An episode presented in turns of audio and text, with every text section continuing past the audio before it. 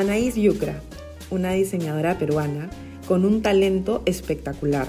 Tuve la oportunidad de conocer a Anaís por esas serindipias de Instagram. Resulta que por el año 2018 me apareció una de sus publicaciones mostrando todo su diseño con colores menta. Y me enamoré en un momento y es así como le di seguir. De la nada decidí escribirle y entablar una amistad digital que pronto se convirtió en algo presencial.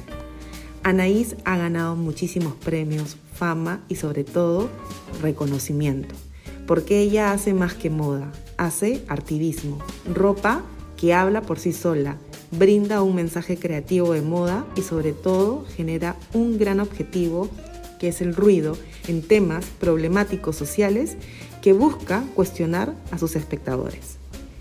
Espero que disfruten esta linda conversación y no duden en comprar y seguir la carrera de Anaís, porque ella será y es una gran referente aquí y en todo el mundo.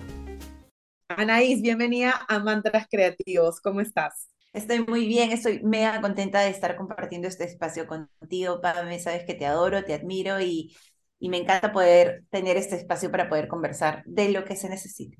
Me encanta. Bueno, nosotras somos, somos amigas virtuales desde el 2017 o 2018, 2018 creo, ¿verdad? Sí, 2018. Bueno, cuando vi tu ropa, vi de alguna manera eh, los colores que, con los que me encanta pintar. ¿De dónde nació esa fascinación por los colores pop, eh, neones, alegres, ¿no? Porque como que tú también seguro te sentiste como yo al inicio totalmente disruptiva con esta paleta al crear este, toda tu línea de ropa. Totalmente. Yo siempre que, que hablo del tema de los colores, siempre creo que es una parte muy interior en mí. Yo soy una persona que solo, los, los que me conocen saben que solo uso el color negro, me mantengo en los neutros, trato, trato de, no, de no utilizar colores como muy llamativos, pero siento que es una parte genética también, eh, que lo compartimos en sí todos los peruanos. O sea, desde, desde nuestra primera concepción con el color, sales a la calle, ves las, eh, los buses de colores, eh, los kioscos de colores, hasta los periódicos que tienen mucho color. o sea, hay demasiado color alrededor de, nuestro, de nuestro ambiente como tal, ¿no? ¿Por qué crees que vestimos tan de negro? ¿Por qué crees que vestimos tan oscuro? Porque creo que también el, el peruano como tal siempre tiene esta, eh, eh, como que este conflicto interno y que yo también lo he pasado y, tiene mucho que ver con que quieres encajar, ¿no? Entonces, parte del querer encajar significa también pasar desapercibido o, o de alguna manera acomodarte y poder hacer un blend con el resto, ¿no? Y el negro y los colores neutros se prestan muchísimo para, para eso.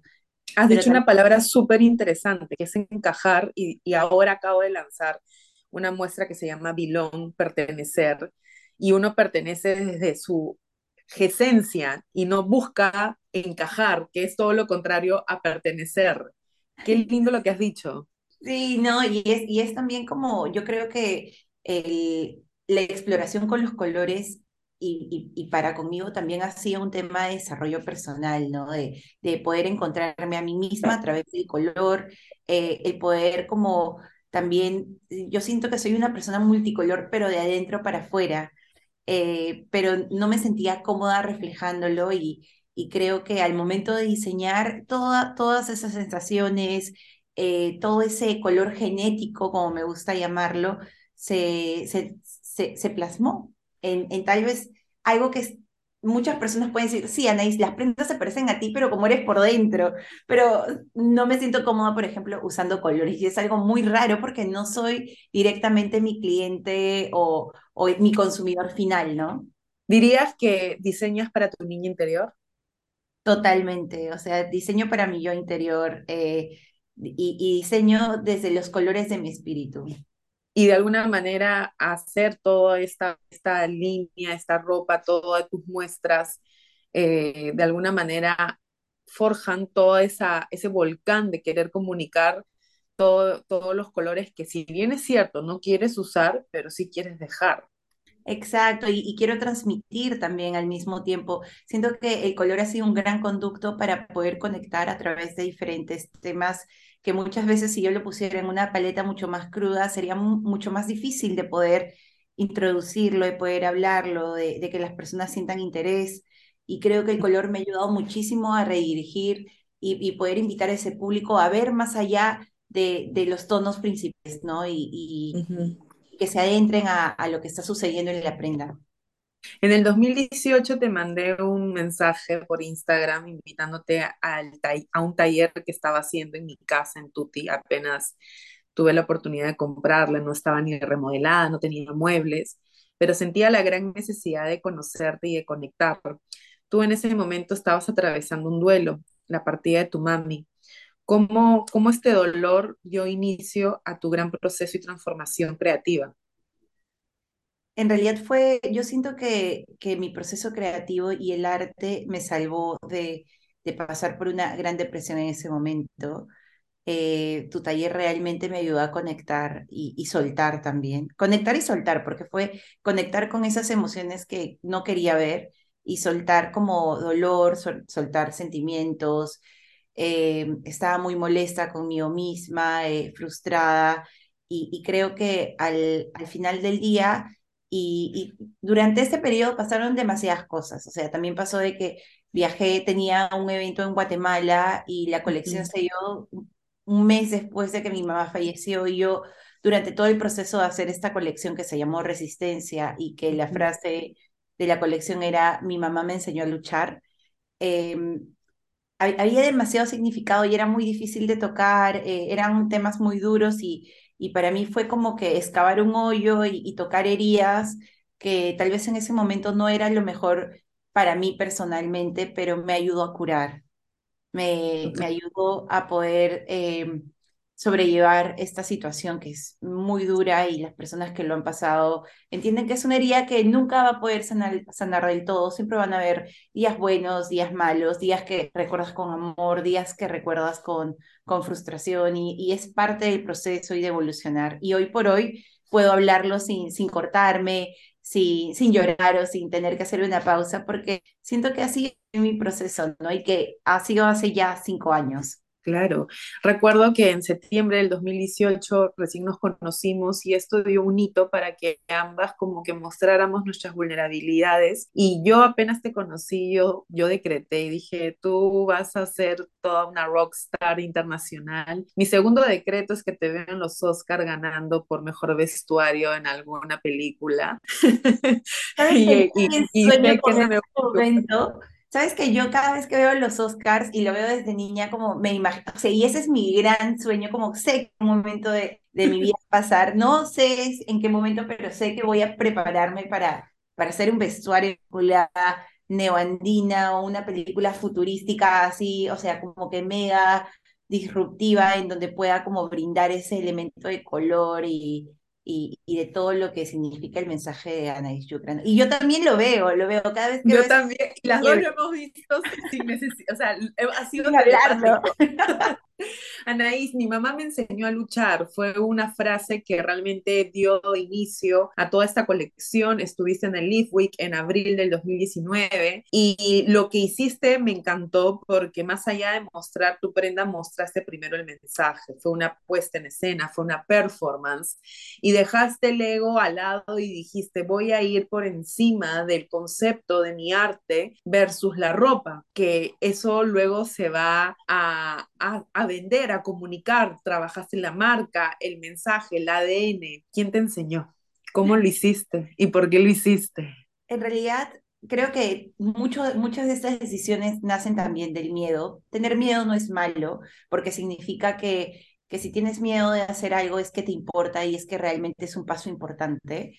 Y me parece importante también decir de que no todos somos, o sea, no somos personas perfectas y, y, tenemos muchas imperfecciones y, creo que de esas imperfecciones y, y de encontrarme a mí misma es que nace una marca que yo sentía que faltaba, faltaba en, en nuestra sociedad, que había un hueco enorme. Eh, cuando ingresé al, al, al, rubro me di cuenta de la falta de empatía o, o la falta de, de comunicación Em, de una manera mucho más real hacia tu consumidor. Creo que en esa época estábamos en, vivíamos en un mundo en donde todos te mostraban una faceta perfecta de sus vidas y, no querían mostrarte las partes reales. Entonces, lo que yo hice fue un trabajo de transparencia y que lo vine haciendo desde la universidad cuando decidí cambiarme de carrera. Y Anaís Design, como empezó, empezó hace ocho años como tal. En esta época Instagram recién estaba saliendo y, y si tú ponías el hashtag, como que te volvías viral y conectabas con gente de todo el mundo.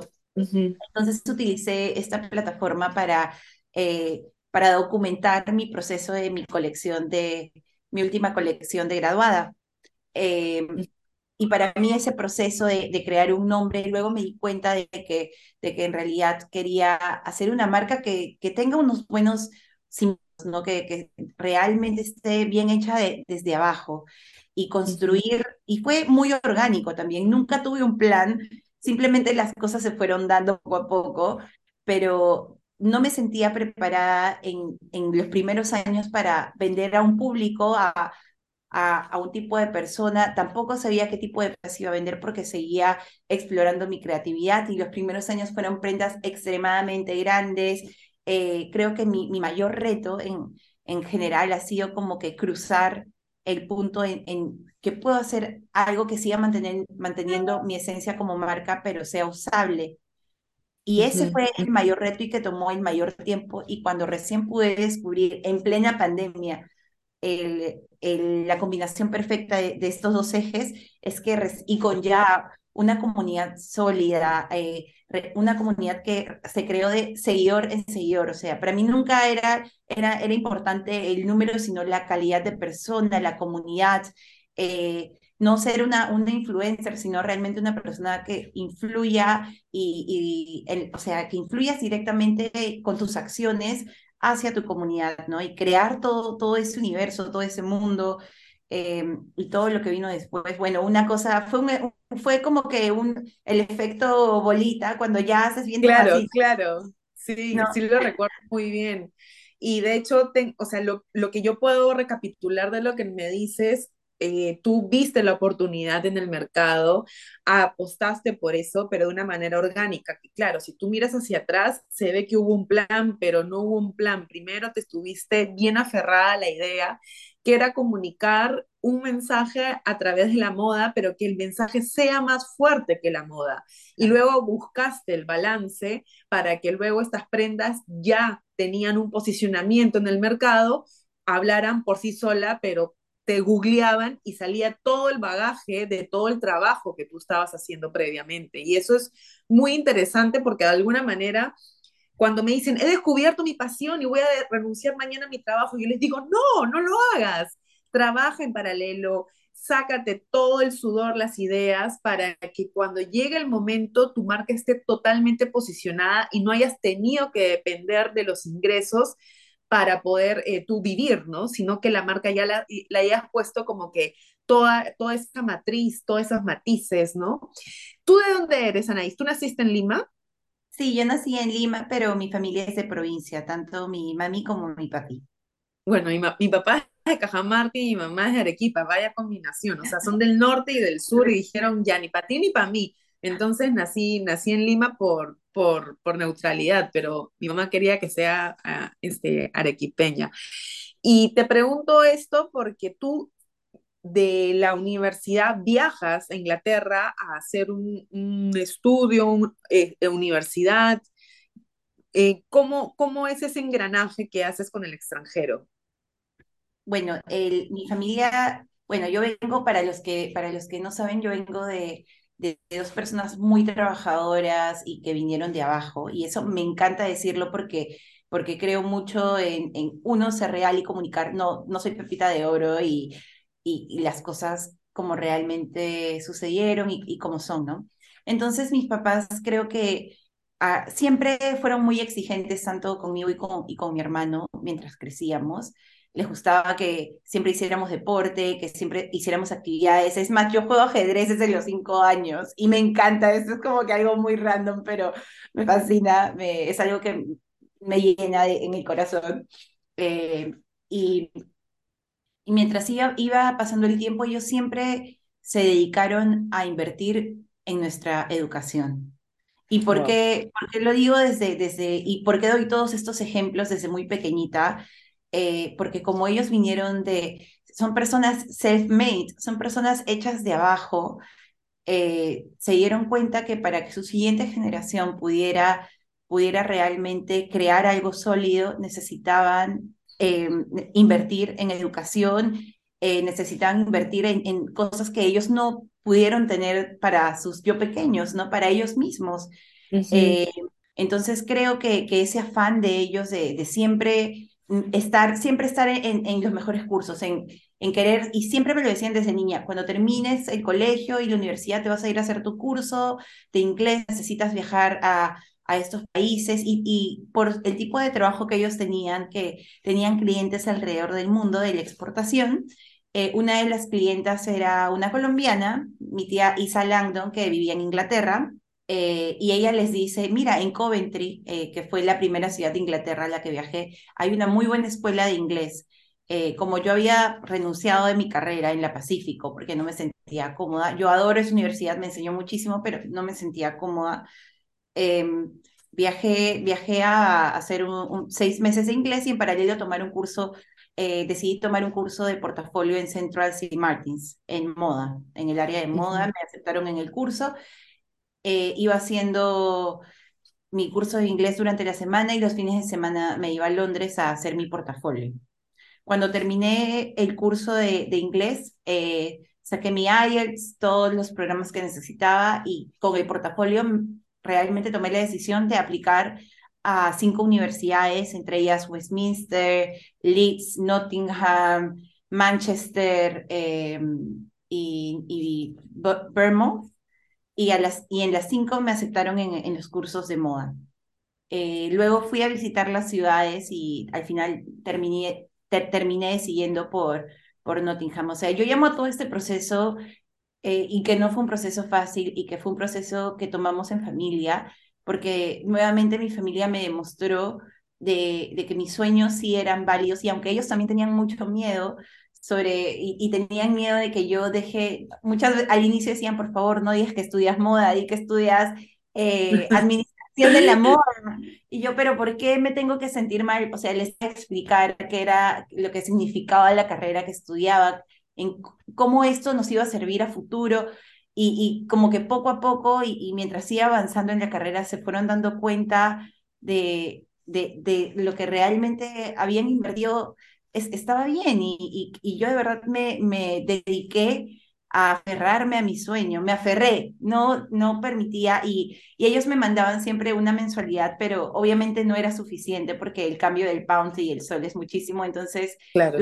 durante las épocas estudiantiles eh, trabajé mil cosas, o sea, iba a estudiar, pero por las tardes tenía dos o tres trabajos los fines de semana y con eso podía telas y las otras cosas que me faltaban. Me volví embajadora de la universidad, trabajé para mi universidad, trabajé como de asistente de limpieza, o sea, de todo un poco porque realmente estaba, estaba muy, muy centrada en lo, que, en lo que quería perseguir y ya me sentía privilegiada, ¿no? Totalmente, y aparte cuando uno hace todas estas labores, eh, eh, nosotros como que mientras, o sea, es algo que me enseñó Francisco Alcaide, ¿no? Tu compromiso se ve medio de sacrificios y esfuerzos que tú haces, ¿no? Y, y, yo recuerdo también los primeros años que estaba dobleteando entre el corporativo y Menta, también no tenía fines de semana, no iba a ningún lado, eh, trabajaba cosas extras para también comprar más materiales y te acuerdas que todo ese esfuerzo finalmente vale la pena. ¿Cuándo crees que Anaís Yucra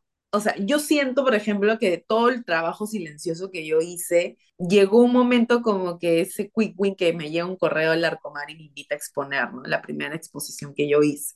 ¿Cuándo crees que fue tu punto así de quiebre? Pero los quiebres siempre los entendemos negativos. Tu punto de quiebre positivo, donde tú dices, oh, para esto he trabajado tanto todos estos años. Creo que, o sea, lo primero que se me viene a la cabeza es la colaboración con Falabella. Siento que, siento que ese es el punto de quiebre positivo de, de todo lo que se, se, desencadenó después, ¿no? También.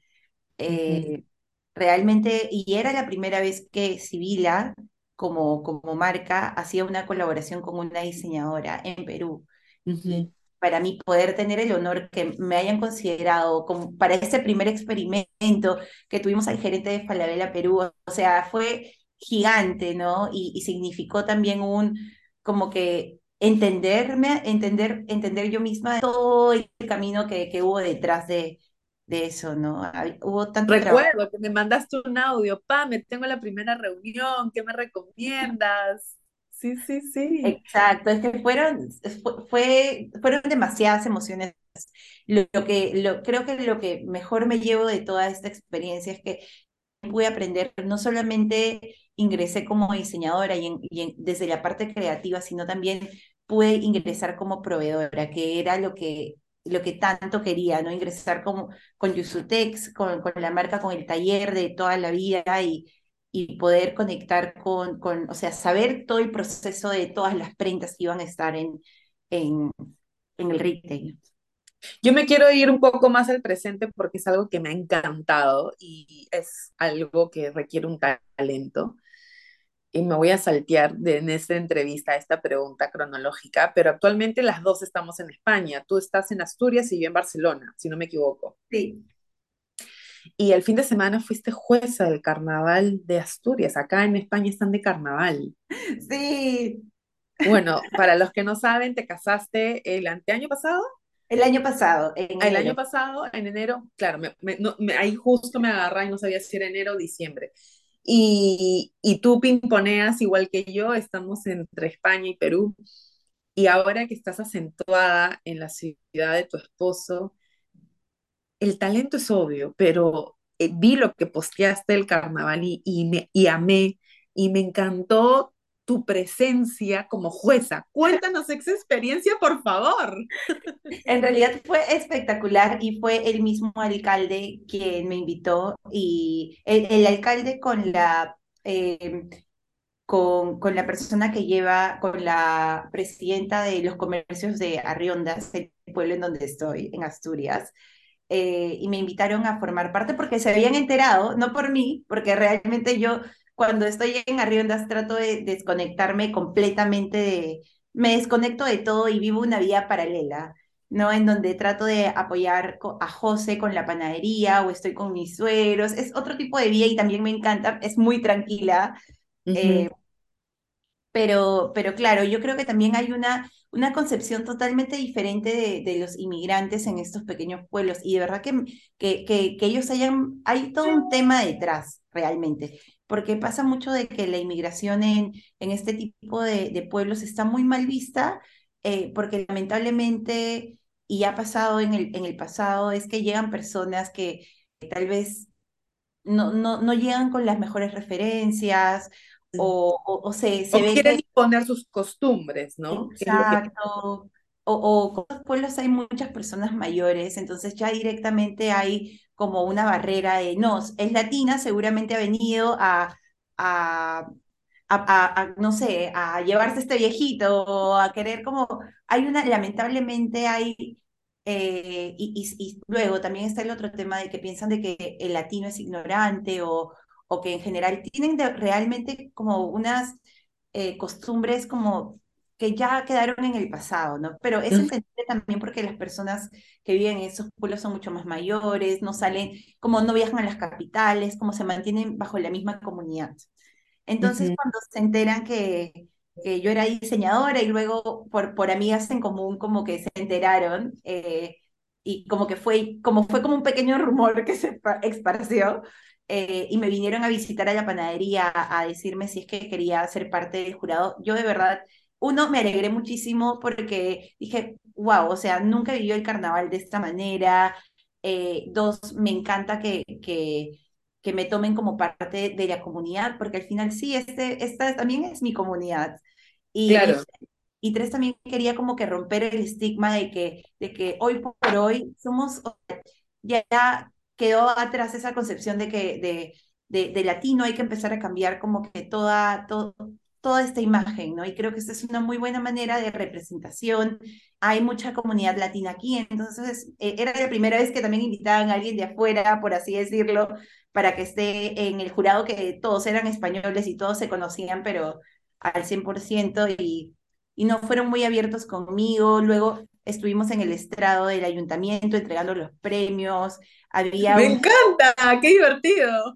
No, fue espectacular, los disfraces, o sea, era una cosa eh, como comunidad también me pareció increíble ver a los niños vistiéndose, haciendo su acting, eh, los disfraces que toman muchísimos meses, el tema de la coreografía, de los carros, ¿cómo juzgas como tanta creatividad y, y tanto trabajo me, me encantó, ¿no? Y cada uno aportaba mediante su experiencia eh, los puntajes, ¿no? Y estuvimos deliberando un par de horas antes de dar los resultados. Anaís, ¿se puede hacer moda en el Perú? Totalmente. Sí se puede. ¿Por qué hay este estigma que hacer moda en Perú o arte es complicado? No, no voy a decir que es fácil porque no lo es. No, no, no lo ha sido para, para mí, pero creo que, que ejemplos como el tuyo o como el mío de dar visibilidad, de dar apertura, ha generado que haya mucho más facilidad. Hoy por hoy, los chicos, una persona que tiene talento y, y una persona que está dispuesta a, a rendirse a su propósito y a seguirlo, eh, va a poder encontrar oportunidades en, en, Lima gracias a todo el trabajo que venimos haciendo por, por ya ciertas generaciones que vamos apostando por otro tipo de ruta, ¿no? Entonces va a haber mucho más apertura, algo que antes no había. Totalmente. Te voy a hacer varias preguntas. Claro Eh, las respuestas las puedes hacer así en una palabra, en dos, o si quieres puedes como que explicarlas, pero la idea es que como que estos minutos que quedan de esta conversación que podría ser infinita, y creo que habrá parte dos porque realmente 40 minutos se están pasando volando. Quiero conocer a Anaís desde un resumen práctico y quiero conocer cuál es tu comida favorita, lo hemos saltado. tu diseñador favorito. Alexander McQueen. Wow. ¿Qué piensas de su historia? Uf, es, es, es más, yo de verdad que no soy muy mucho de, de, de ver a diseñadores, pero McQueen es un tema histórico, o sea, el, el, las referencias desde la concepción, eh, el, el, tema de, de, la deconstrucción de las prendas, el tartán, o sea, de sus primeros diseños, como la utilización del tartán. Usamos los, los pantalones low waist, perdón, low, los low rise por él. Eh, no, es un genio, es un genio. ¿Él trabajó para Vivian eh, Westwood o me equivoco? No, no. No, él no trabajó para Vivian Westwood, pero sí estuvo en otras casas. Sí, sí, sí me estoy confundiendo. Las últimas eh, desfiles que hizo, que hizo, fue una puesta en escena brutal, ¿no? O Y no, sea, adelantado a su época totalmente. O sea, él es una total, persona iluminada. totalmente. Pero yo para Alexander McQueen aplico, veo solo su, su, su trabajo, más no quiero conectar con su parte personal porque ahí mi cerebro hace un poco de Sí, conflicto. es, es a conflicto, sí, pero sí conecto mucho con su parte creativa. Ahora también siento que en la creatividad, en el crear, a veces necesitamos esos espacios de estar solo. Y creo que si esa, si esa soledad te come, como tiene mucho que ver con el conflicto de la creatividad con la soledad, ¿no? Y, y los conflictos internos.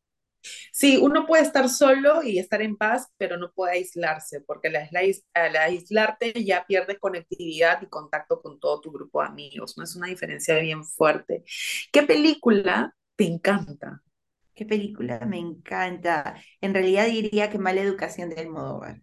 ¡Wow! No la he visto. Me- mm, siempre me, me responden y digo, sí, es buenísima, pero esta no la he visto, la voy a, la voy a anotar.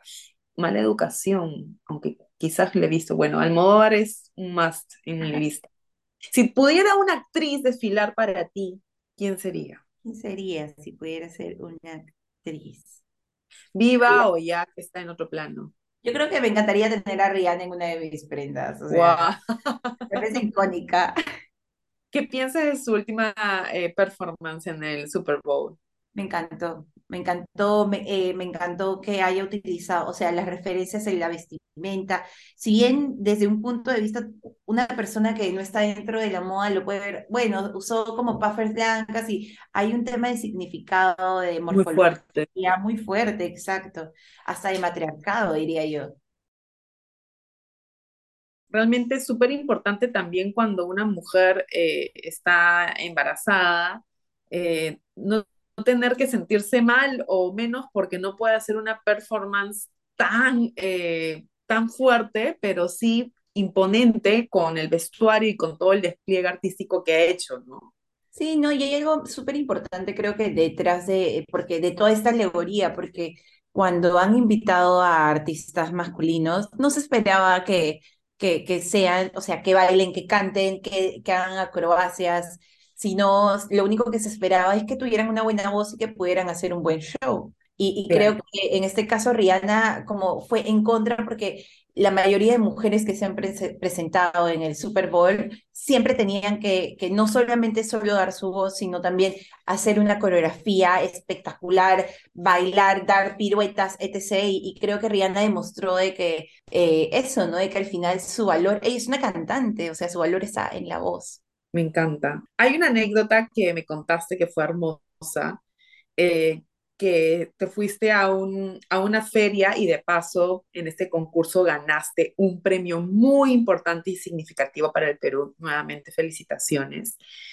Pero en este proceso que tú viajaste a Los Ángeles, corrígeme si no me equivoco, todo, todos los diseñadores habían ido como agente, con algún equipo, y tú fuiste como emprendedora, con maleta en mano. Y, y claro, mientras el resto de diseñadores estaba en pleno networking, tú te quedaste en tu stand durante la feria. Para los que están escuchando, hay estos eventos y suceden arte, en moda, en tecnología, ¿no? Hay stands afuera de, de, la conferencia o del evento donde se enseña el producto.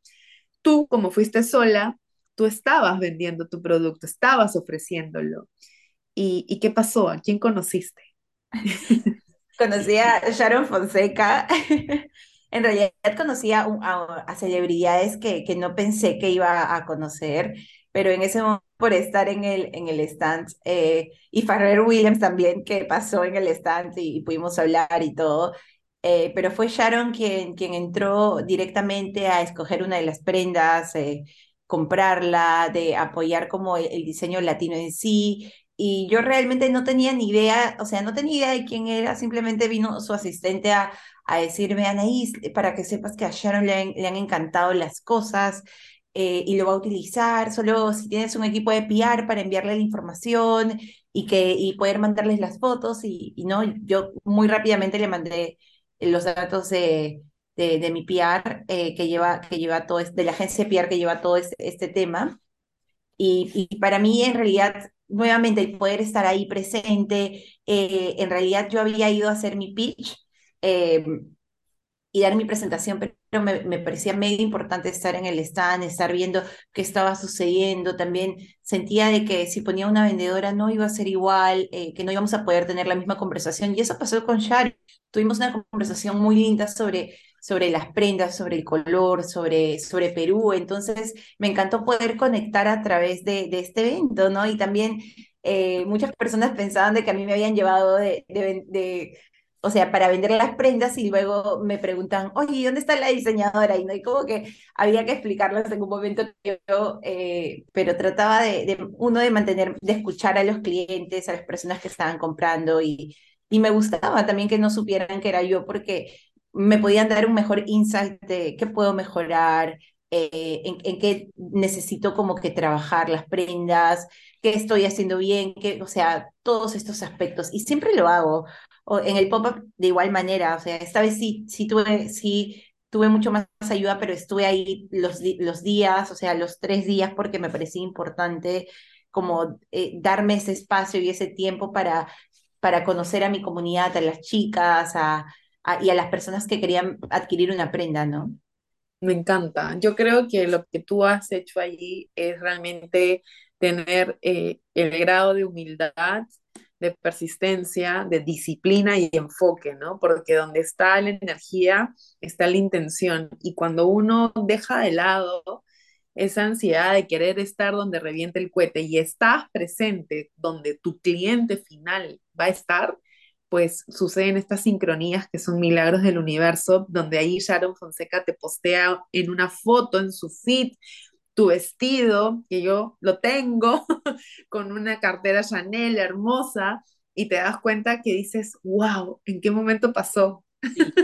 Total, totalmente, de verdad que esas coincidencias, y no, y fue un tema como como en todo, salimos en todos los medios de Latinoamérica, gracias a Sharon, me invitaron a, y eh, Hola también nos sacó, o sea, era, fue una cosa que, que, trajo como que muchas acciones y ese vestido se vendió por toda Latinoamérica, era una, o sea, la web se nos cayó, se nos cayó la web porque entraba tanta gente a comprar la prenda que nuestra web no estaba lista para tanto público. Entonces, Me encanta. Fue, fue una locura. ¿Cuáles son los siguientes pasos que se vienen? Realmente para mí creo que el siguiente paso, como somos una, hoy por hoy trabajamos directamente desde nuestra web, hemos empezado al revés, porque muchas empresas eh, primero tienen una que migrar a la parte digital, eh, por el tema del COVID, de la situación de, que los compradores están mucho más sincronizados a, querer comprar digitalmente, pero a nosotros nos ha pasado al revés, ya que empezamos con el canal de, la tienda online y eso ya lo tenemos manejado y es lo que hacemos en nuestro día a día, pero mi siguiente paso es ese, ¿no? Como abrir una tienda física y el pop-up fue el primer experimento para saber si era viable o no. Entonces, y fue hermoso, fue increíble, sí, la gente enloqueció. Sí, fue espectacular, real. Esto, y fueron tiempos difíciles, o sea, siempre, sí. por mucho, por mucho, durante todas esas semanas, fueron como que fue todo, todo un mix de emociones. Eh, no sabíamos si al final, hasta el último momento no estábamos seguros si era el momento indicado pero creo que también era enviar un mensaje a, a las personas que emprenden y a las personas que, que se están dedicando. De verdad me da mucha pena porque durante ese mes muchos emprendedores, muchas empresas perdieron muchísimo dinero en, en cuanto a su inversión porque todos trabajamos para diciembre. Es el mes en donde uh -huh. las personas, don, donde más se venden en todos los comercios sin discriminar. Total. Entonces, Totalmente. Entonces era, era, complicado, yo escuchaba historias de, de, que no estaban vendiendo nada, que, habían, que habían, se habían prestado dinero, que, que habían hecho esta inversión pensando ya sabiendo el stock de los años pasados. Entonces eh, sí fue un, un, como que un montón de emociones juntas, pero al final siento que la decisión de hacerlo fue lo mejor. En, en, todos los, o sea, al final se, seguir mi intuición me ayudó mucho para decir, no, o sea, tengo que estar acá porque también tengo que ser coherente con mi mensaje, con quién soy yo y con lo que represento. Y esto es, esto es. Para los que no saben, esa fecha fue el golpe de Estado que dio Pedro Castillo aquí en el Perú. Eh, hubieron manifestaciones y hubieron hasta aeropuertos cerrados. Yo aquí traigo a colación la frase que mencionaste al inicio de la entrevista y es que tu mamá te enseñó a luchar. Sí, y, y, al final somos un grupo de personas y, y creo que no podía decepcionar a... Sí. Exacto, somos una cadena de personas, entonces eh, sí, de, de, decidimos tomar ese paso. No voy, a, no voy a decirte que fue fácil y que... No. Y no, fue muy difícil, con demasiados sentimientos encontrados y que también durante el pop-up tuvimos algunas, eh, algunos comentarios, algunas críticas por parte de ciertas personas. Es entendible, todos tenemos nuestras opiniones, eh, pero desde, desde mi perspectiva como, como, como emprendedora, por todo lo que hemos trabajado en el proyecto, para mí era, era lo indicado. Totalmente. De hecho, es, es, importante estar al tanto de la coyuntura y apoyar a los grupos que merecen alzar su voz y sobre todo lo que está pasando en el país, pero no hay que dejar de lado que somos parte de una industria y esta industria está compuesta por familias. Lo mismo le digo yo también a mi equipo, ¿no? Yo tengo un equipo de una cadena de suministro donde si yo me pauseo, rompo esa cadena y el miedo, si entra el miedo, ya empieza a desestabilizar todo. ¿Cuál sería tu mantra creativo para todos los te escuchas? Creo que mi, man, mi, mantra creativo, una frase que me repito y que me la, y que me la vienen diciendo eh, desde que estoy en la universidad es, eh, siempre me decía a mí misma que era afortunada, eh, porque siempre sentía que pasaban ciertas cosas en ciertos momentos, y un día me pusieron, eres afortunada, eres talentosa. Qué lindo, eres talentosa. Entonces siempre creo que esa frase se quedó conmigo hasta el día de hoy y y siempre que, tengo un bajón como emocional o, o, tengo miedo o tengo como que algún bloqueo creativo, me recuerdo, recuerdo esa frase, recuerdo ese post-it, porque fue un post-it que pegaron un día en mi, en mi mesa y, y encuentro la fuerza para poder seguir con el proyecto. Gracias, Anaís, por todo este tiempo. Gracias por toda tu sinceridad. Creo que da para una parte dos. y tras estamos aquí en España, hemos podido coincidir que el universo haga que sigamos coincidiendo. Te quiero mucho. Yo también te quiero mucho, mi Pame. Gracias por compartir este espacio con tu comunidad. De verdad me alegra muchísimo y te mando un abrazo enorme, enorme, enorme. Ya nos veremos, si no es en España, en Perú. Un besito, cuídate. Gracias. Gracias por escuchar un episodio más de Mantras Creativos. Gracias al equipo de Basur Co por toda su edición y publicación. Me encantaría recibir una estrellita de calificación, o mejor dicho, cinco estrellas, para saber que te encantó este episodio y todos los que vendrán. Que tengan una excelente semana creativa y que se encuentren muy bien. ¡Chao!